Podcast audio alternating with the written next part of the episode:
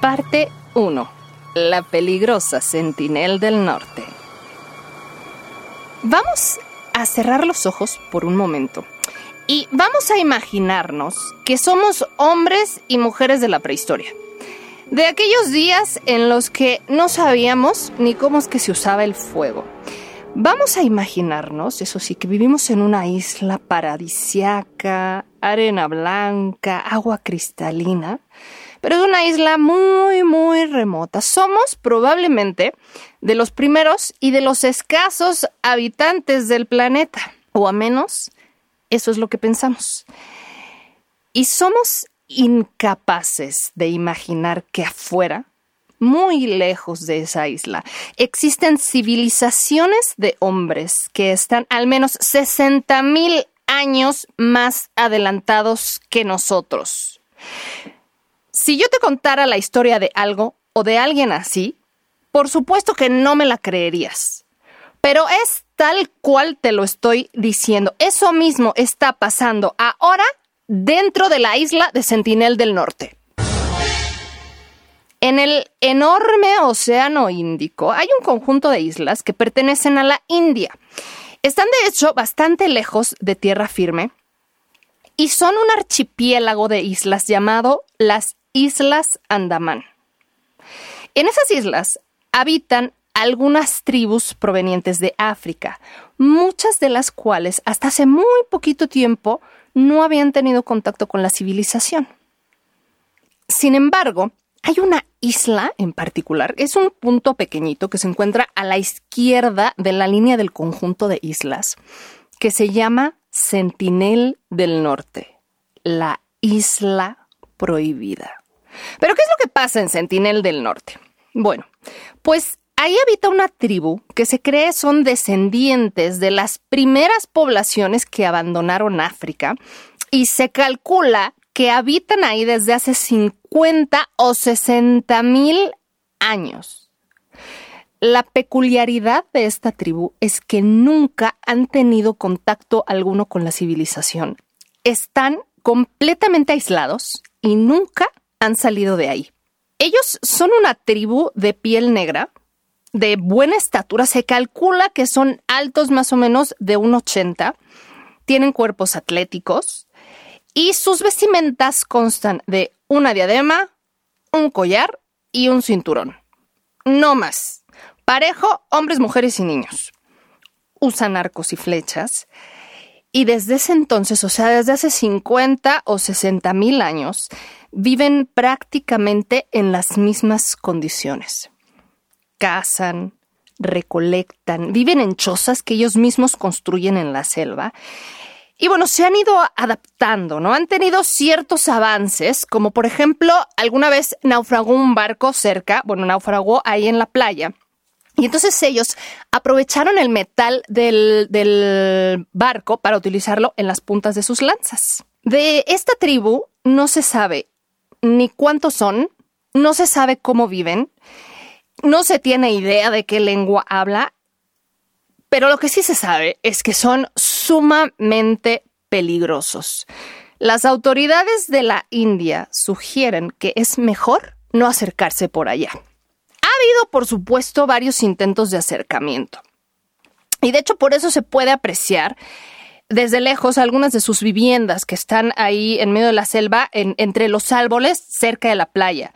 Se puede observar también cómo van vestidos y por esta razón se pudo ver el cambio en, en la punta de sus flechas.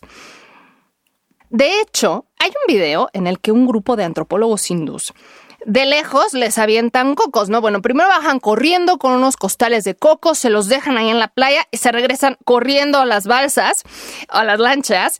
Y después de eso, los habitantes de la isla comienzan a aparecer uno por uno, un poco curiosos. Y en efecto hay unos que se pueden acercar hasta la lancha, que reciben los cocos inclusive con la mano. En el video la verdad se les ve muy contentos. A mí no me parece que sean ni tan sumamente incivilizados ni tan sumamente agresivos.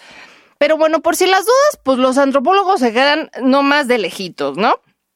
Y algo curioso que sucede en el video es que se ve también una chica, un aborigen de la isla, ¿no? Que no sé si era la pareja o la novia de uno de los, de los integrantes de la tribu que se está acercando a la lancha a recibir el coco. Y entonces se, se escucha que ella le está diciendo algo así como, ¡No te acerques! No, véanlo.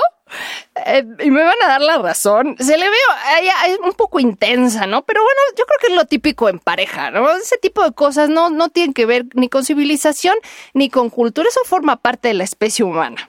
Pero bueno, ¿qué es lo que ha pasado en Sentinel del Norte? ¿Por qué esta isla es tan peligrosa y tan mortal? Se cuenta que la tripulación de este barco que naufragó tuvo que defenderse desde el mismo barco como pudo, ¿eh? hasta que pudieron venir a rescatarlos, porque los habitantes de la isla los recibieron a punta de flechazo. Otra historia nos cuenta que dos pescadores que naufragaron en la isla fueron asesinados y de hecho nunca se supo nada de sus cuerpos. En algún momento también, después del tsunami, el gobierno de la India quiso cerciorarse si estaban bien, si no habían, eh, si no necesitaban algo. Mandaron helicópteros a, volar encima de la isla y los habitantes igual les lanzaron flechas desde donde estaban. Pero la historia más trágica, que de hecho no pasó hace mucho tiempo, eh, pasó apenas en el año 2018, es la historia de John Allen Chow.